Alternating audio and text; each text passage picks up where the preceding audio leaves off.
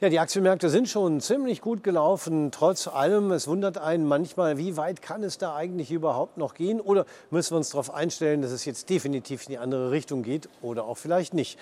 Meine Gesprächspartner Daniel Saurens von Feingold Research und Kemal Bakci von der BNP Paribas verfolgen das Geschehen natürlich auch äh, sehr genau. Kemal Bakci, äh, geht es denn überhaupt noch weiter? Ist da noch Potenzial? Ja, wir sind da ja bekanntermaßen skeptisch, unsere Analysten aber das sind wir schon längere Zeit und trotzdem ist der Markt weiter gestiegen auf äh, jetzt Rekordstände äh, im DAX. Aus Sicht unserer Analysten wird das da zurückgeführt darauf, dass die Notenbanken erst einmal nichts Unerwartetes gemacht haben. Also es ist alles passiert genauso, wie es eingepreist worden ist. Ähm, die Quartalsergebnisse erst einmal besser ausgefallen sind als äh, erwartet und die Konjunktur noch nicht äh, den äh, Abschwung sich der Abschwung abzeichnet, äh, den wir für die zweite Jahreshälfte äh, erwarten. Deswegen glauben wir, sind die Märkte noch ruhig, aber aus unserer Sicht ist der Markt völlig überkauft.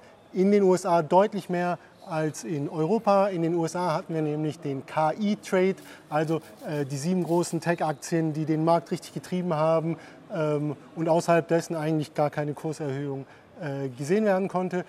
Für Europa ähm, sind wir eher optimistischer. Da halten wir die äh, Bewertungen auch für moderat. Aber äh, wir würden von Technologie jetzt erstmal abraten. Wir glauben, dass äh, hier besonders hohe Korrekturanfälligkeit ist, ähm, obwohl wir für den Gesamtmarkt Korrekturanfälligkeit erwarten. Insgesamt aber optimistisch bleiben für die Banken, für die Ölunternehmen. Und wir stellen auch fest, dass der Konsum im Luxussegment zum Beispiel sehr stark ist. Und das scheinen die Hoffnungsträger im Moment zu sein. Das eine ist immer der absolute Stand des Dow Jones oder auch des DAX. Das andere ist aber das, was ich dafür bekomme. Also der Blick auf die Gewinne, Daniel Saurens, ist ja auch entscheidend. Ein äh, Stand des Dow Jones kann ja durchaus hoch sein, wenn die Gewinne es hergeben. Geben sie es denn her? Naja, in, in der aktuellen Lage geben sie es noch her, aber Börse handelt ja immer Fantasie und vor allen Dingen auch Erwartung. Und äh, Kemal hat es schon ein bisschen angesprochen. Die letzte Quartalsaison, und da würde ich gar nicht nur auf den Dow Jones gehen, sondern es ganz breit machen mit S&P 500 und Nasdaq. Ähm, die letzte Quartalsaison sah ja so aus, dass die Erwartungen sehr niedrig gehalten wurden, sodass alle diese Stöckchen, das dahin gehalten wird, relativ passabel überspringen konnten. Nicht alle, aber fast alle. Und vor allem die großen Tech-Konzerne. Und wenn wir uns jetzt überlegen, was in den vergangenen vergangenen Wochen passiert ist, auch da Stichwort KI-Trade, dann brauchen wir ja nur ein bisschen Fantasie, um zu sagen, so in drei, vier Wochen beginnt die Quartalsaison in den USA und dann kommen sie alle, die Nvidias, die Metas, äh, die Alphabets und wie sie alle heißen. Und vor allem bei Titeln wie Nvidia erwartet man im Grunde jetzt ein Weltwunder. Nicht, mehr, nicht weniger äh, soll es bitte sein bei den nächsten Zahlen. Das heißt, der Ausblick muss extrem gut sein. Die Daten äh, zum vergangenen Quartal dann müssen sehr gut sein. Und da soll bitte überhaupt kein einziges negatives Wörtchen drin sein. Und da kann man sich ausrechnen, das wird verdammt schwierig zu erfüllen. Und das wäre ja dann nur das, was ohnehin passieren muss. Das heißt, die müssten im Grunde noch einen draufsetzen, um Kursfantasie nach oben äh, aufzubauen. Und ähm, das äh, wird doch äh, relativ kompliziert. Und da der Markt nicht ganz doof ist und viele Investoren dann eben auch ein paar Wochen nach vorne gucken, können wir uns bei Feingold Research eben vorstellen, dass es jetzt schon ab Mitte Juni äh, so eine kleine Vorkorrektur gibt und man dann guckt, ja, was kommt denn dann? Es ist übrigens auch nicht äh, außergewöhnlich, dass dann vor den Zahlen schon mal ein bisschen zurechtgestutzt wird. Mhm. Also äh, da äh, wird es schwer, die Erwartungen überhaupt noch zu erreichen, geschweige denn zu übertreffen. Da ist viel Enttäuschungspotenzial drin. Kemal Bakci, welche, äh, welches Potenzial messen Sie denn KI noch zu? Also grundsätzlich äh, sind wir auch optimistisch für KI. Wir glauben, äh, wir hatten jetzt jüngst eine CEO-Konferenz. Ähm, auch da hat die Umfrage ergeben, dass die Unternehmenslenker das auch für ähm, nennenswert wichtig halten für die Produktivitätssteigerung der Unternehmen äh, und deshalb auch KI einsetzen möchten. Aber wir glauben, das ist nicht der heutige Stand, sondern dass wir erst in ein paar Jahren mit diesen Produktivitätsschüben rechnen dürfen. Und deshalb glauben wir, dass jetzt der Kapitalfluss, den wir wirklich in KI so kurzfristig gesehen haben, wo sich eine Nvidia eben verdreifacht hat, ähm, dass das ein bisschen äh, überlaufen ist und wir deshalb äh, da erstmal Korrekturanfälligkeit äh, sehen, obwohl das Thema langfristig relevant ist. Deshalb erwarten wir hier eher keine weiteren Kurssteigerungen und sind extrem zurückhaltend für Technologie, auch wenn die Bewertungen bei anderen Branchen mittlerweile besser aussehen. Übrigens, zeitgleich äh, glauben wir eben, dass, dass, dass die hohen, das hohe Zinsniveau, ich meine, in den USA haben wir jetzt ähm, die 5,25 erreicht und werden vielleicht sogar noch eine weitere Zinserhöhung sehen nach den jüngsten Äußerungen von äh, Jerome Powell auf 5,5. Das wird sich auch in der Konjunktur äh, niederschlagen. Wir erwarten eben eine schwierige äh, zweite Jahreshälfte und dann ähm, wird die Volatilität am Aktienmarkt zunehmen. Obwohl, auch für KI dann in dem Fall? Äh, auf KI insbesondere, ja. Aber aus unserer Sicht eben auch auf den Gesamtmarkt, gerade in den USA, äh, etwas weniger in Europa. Historisch allerdings ist es nicht ungewöhnlich, dass wir bei hohen Zinsen äh, Kurssteigerungen sehen, weil der Markt über diese Rezessionsphase hinaus zu blicken scheint und sagt, okay, auf diesem hohen Niveau kommen irgendwann wieder Zinssenkungen, die erwarten wir nicht vor äh, dem zweiten Quartal des nächsten Jahres. Und, ähm, und dann könnte es wieder Stimuli für die Wirtschaft geben. Aber kurzfristig erwarten wir hohe Volatilität. Daniel. Ja, da würde ich ein bisschen widersprechen äh, bei dem, was Kim mal gesagt hat, weil bei den Zinssenkungen oder Zinserhöhungen muss man es ein bisschen auseinandernehmen. Und das äh, passt ja auch zu dem, wie man sich selber Wirtschaft vorstellen kann. Die Notenbanken sind im Moment in der Phase, äh, die Zinsen sind oben und Paul sagt selber, dass sie möglicherweise sehr lange oben bleiben können. Und wann lasse ich Zinsen oben? Na, immer dann, wenn die Wirtschaft noch in der Position der Stärke ist. Und wenn ich merke, es klemmt irgendwann, dann beginne ich gegenzusteuern. Und historisch ist es eigentlich so, dass die Aktienmärkte ihr Tief erst dann erzielen, wenn die zweite Zinssenkung erfolgt ist. Auch das hat eine gewisse Logik, denn ähm, auch da stimme ich mal zumindest zur Hälfte zu. Die Börsianer gucken dann wieder durch eine entsprechende Wirtschaftsdelle hindurch, aber die zweite Zinssenkung erfolgt ja eigentlich genau in die Wirtschaftsdelle äh, hinein, weil natürlich, da muss ich was tun. Ich muss nicht senken, wenn die Wirtschaft stark ist, sondern ähm, ich mache das, wenn sie in Problemen ist. Und da gibt es ja auch entsprechende Beispiele. Wir erinnern uns an die Zeit äh, nach der Lehman-Pleite. Ähm, die Zinsen wurden damals sehr rasant und schnell runtergenommen. Und ähm, im Frühjahr 2009 bildeten die Aktienmärkte damals ihr Tief. Das war längst nicht das Tief der Konjunktur und äh, der Wirtschaft. Das kam dann eher so Mitte, äh, Ende des Jahres. Äh, da waren die Aktienmärkte schon wieder am Drehen. Aber im Moment würde ich sagen, dass man von einem Tief am Markt sprechen kann. Das wäre auch ein bisschen Unfug, weil der DAX steht auf Rekordhoch. Der S&P ist nicht weit davon weg. Äh, und an der Nasdaq fällt auch nicht allzu viel. Also ähm, es ist schon Korrekturbedarf. Erstmal da, bevor wir darüber reden, äh, dass wir dann wieder auf. Äh, du meinst, das ist auch die Meinung unserer Analysten, dass also die Inflation wahrscheinlich hartnäckiger ist ähm, als von den Marktteilnehmern erwartet. Ursprünglich wurden ja mal Zinssenkungen noch in diesem Jahr eingepreist vom Markt. Ich glaube, dieses Szenario ist jetzt wirklich für alle obsolet und äh, keiner erwartet mehr Zinssenkungen äh, vor dem nächsten Jahr. Und wir glauben, dass das äh, tatsächlich die Inflation jetzt erstmal hartnäckig äh, bleibt und ähm, die, die äh, Fed auch erstmal die Zinsen oben behalten muss. Und, und das führt dazu, dass jetzt, wo wir sehen, dass die Inflationsraten von den Hochs zurückkommen, eigentlich die Realzinsen tatsächlich nochmal äh, steigen und jetzt noch spürbarer äh, werden für die, äh, für die Wirtschaft, als, als zum Beispiel, als wir noch ähm, hohe äh, Inflationsraten von über 7, 8 Prozent hatten.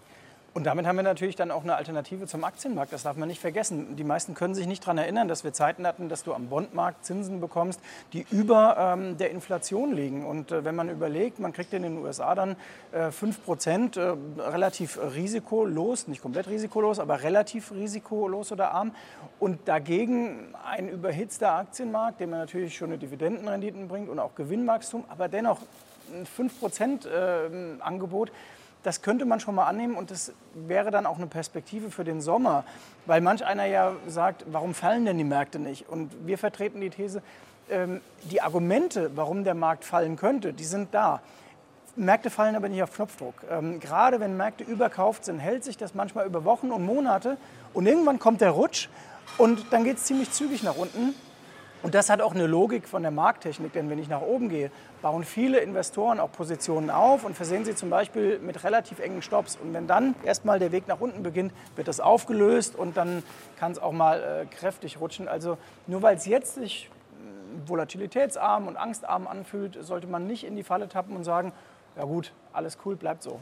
Ich würde aber nochmal zurückkommen auf KI und Hightech, die ja schon gelaufen sind. Ähm, welche Sektoren wären denn jetzt noch aus Ihrer Sicht, Kemabakci, investierbar? Also Hände weg von Technologie und Telekommunikation. Äh, was wir für besonders interessant halten, sind natürlich Finanzdienstleister. Banken typischerweise profitieren von steigenden Zinsen. Das ist quasi ihr Kerngeschäft. Äh, wir glauben, dass Öl extrem günstig bewertet ist. Da sehen wir gerade im europäischen Sektor eine Forward-KGV von etwa 7. Und wir sehen, dass scheinbar Konsum noch recht stark ist, also das Luxussegment äh, sehr stark profitiert. Da haben wir auch sehr gute Zahlen gesehen äh, und glauben, dass das auch so ein Pfeiler ist, der den Markt äh, tragen könnte.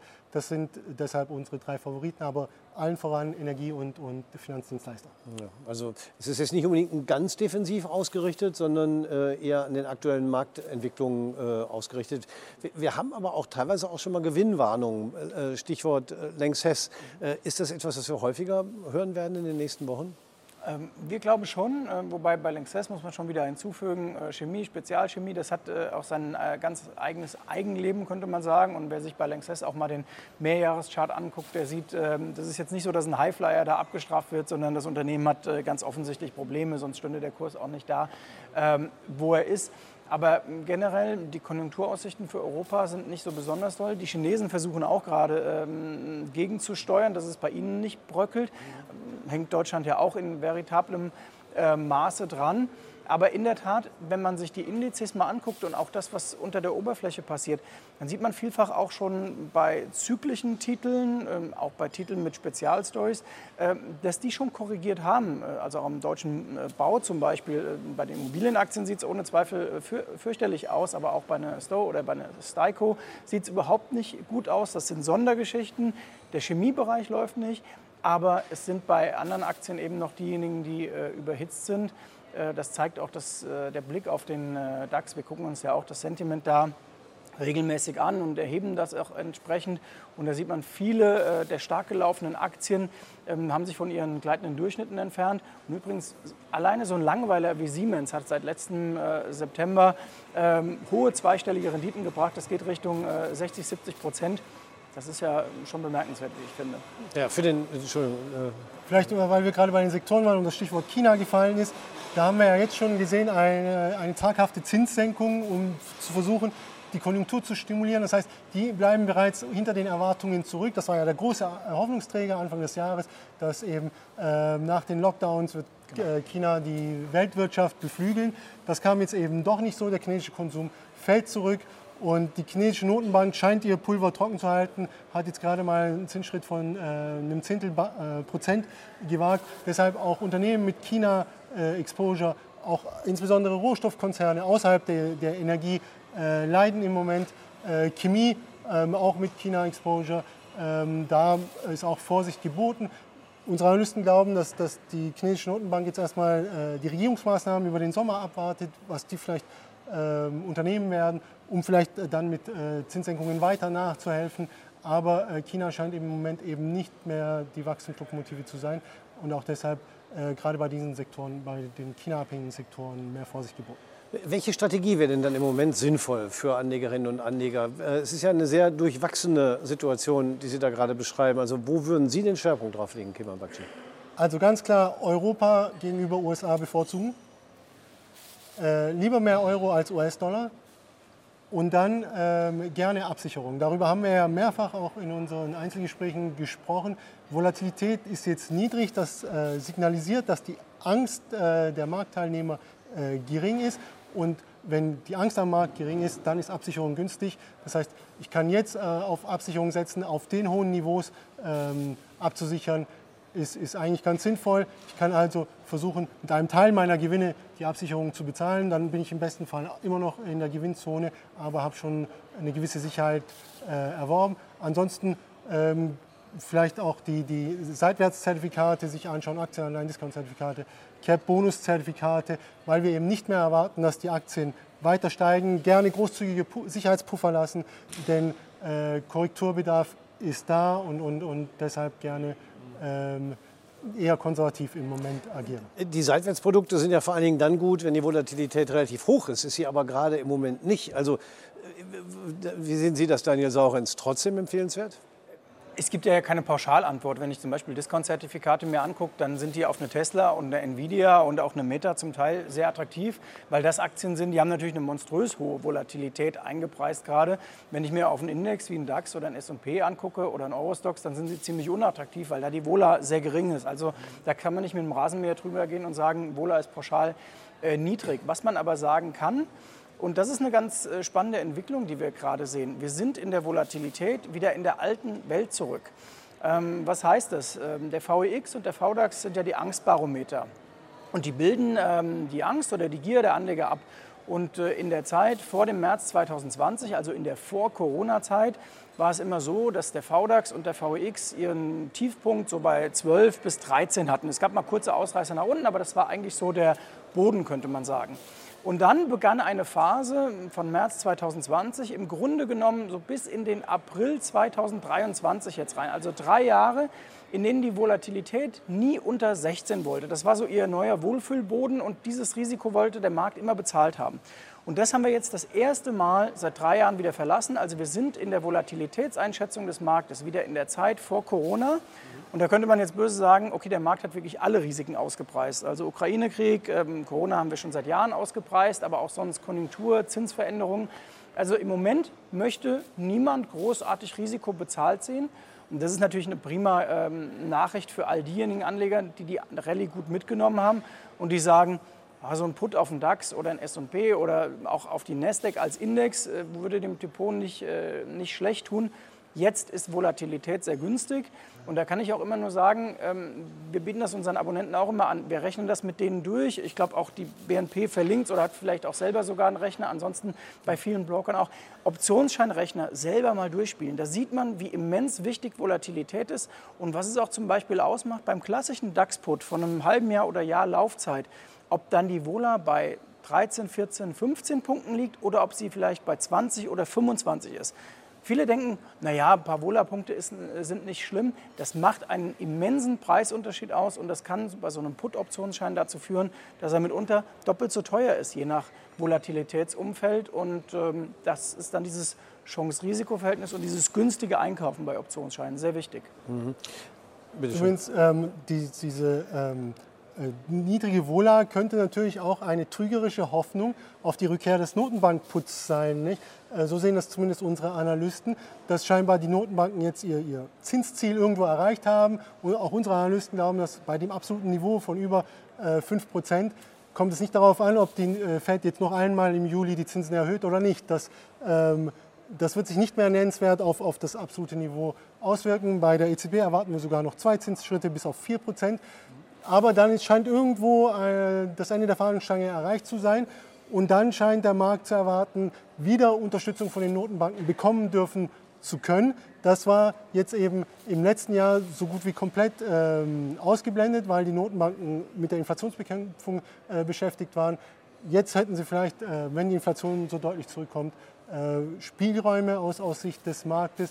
Und das könnte eben diese trügerische Hoffnung mit sich bringen, obwohl unsere Analysten eben nicht erwarten, dass die Inflation äh, so schnell, so stark zurückgehen wird, sondern dass sie hartnäckiger ist äh, als erwartet. Ja, und da muss man vielleicht wieder ein bisschen psychologisch spielen und sich mal in den Kopf von einem Paul reinversetzen. Denn die Analysten oder viele Marktteilnehmer setzen vielleicht auf diesen Notenbankput, dass sie sagen, die halten schon alles äh, im Rahmen. Aber Paul sieht natürlich einen zumindest in Teilbereichen sehr stark überhitzten Aktienmarkt. Er sieht einen Häusermarkt, der sich gerade schon wieder ein bisschen fängt, also da ist die Luft auch noch nicht komplett raus. Und er sieht einen sehr, sehr stabilen Arbeitsmarkt und hat bei der Inflation im Grunde schon eine Menge geschafft. Die werden das aber nicht aufs Spiel setzen wollen. Das heißt, äh, wenn ich Notenbanker wäre und ich glaube, dass die einen sehr guten Job machen da drüben, ähm, würde ich immer hingehen und sagen, jetzt bloß nicht zu früh locker lassen und diesem Markt noch einen Push geben nach oben. Denn was würde dann passieren? Dann sehen wir bei den Aktienmärkten noch deutlich höhere Notierungen. Wir sehen sehr schnell wieder Drive im Häusermarkt und dann kann auch dieses Inflationsszenario schnell wieder wackeln. Und das würde ich als Notenbank nicht wollen. Und die machen das, ähm, wie ich zumindest finde, sehr, sehr äh, gut und eigentlich auch von der Kommunikation immer sehr ordentlich. Deswegen sollte man nicht zu viel darauf setzen, dass die Notenbank leichtsinnig agiert. Ich glaube, die wissen schon gut, was sie tun. Sie sagen, Paul sieht eine Überhitzung am Aktienmarkt. Sie selber haben ja bei Feingold Research auch einen Indikator, wo Sie versuchen abzudecken, welcher Phase sich der Markt befindet. Können Sie das aus Ihrer Sicht bestätigen? Wir können das absolut bestätigen. Also wir haben den jetzt auf die letzten zwölf Monate mal geguckt, wo bei uns Wendepunkte waren im Indikator. Äh, wir hatten einen Wendepunkt letztes Jahr am 27. September. Das war der äh, Tiefstpunkt in unserem Indikator. Und Tiefpunkt heißt in dem äh, Fall, die Märkte waren am meisten überverkauft und es war das klarste Einstiegssignal der letzten zwei Jahre. Ähm, und jetzt haben wir, äh, das muss man aber auch sagen, schon seit vier Wochen äh, in unserem Indikator ein klares Signal, die Märkte sind überkauft. So, im Grunde genommen sagt unser Indikator, mische bitte Putz dabei, lieber Anleger. Und äh, wenn du hohe Gewinne hast in einzelnen Positionen, das tun wir auch in unserem Börsendienst gerade über alle Depots hinweg, Teilgewinnmitnahme realisieren, wirklich Kopf einschalten und nicht sagen, okay, ich habe einen Optionsschein, da stehen jetzt vielleicht seit Jahresbeginn 150 Prozent plus, was durchaus der Fall ist, aber nicht einfach laufen lassen, sondern sagen, ich nehme mal ein bisschen was raus, äh, reduziere die Position und agiere einfach mit kühlem Kopf. Und dieser kühle Kopf sagt im Moment, das Risiko muss runter. Ähm, und Absicherung ist wirklich immer dann prächtig, wenn sie günstig ist. Und genau das ist gerade der Fall. Ja, also ich glaube, in dem Punkt stimmen Sie auch beide überein. Äh, ich bedanke mich fürs Gespräch, Daniel Saurenz und Kema Bakshi und meine Damen und Herren bei Ihnen fürs Zuschauen.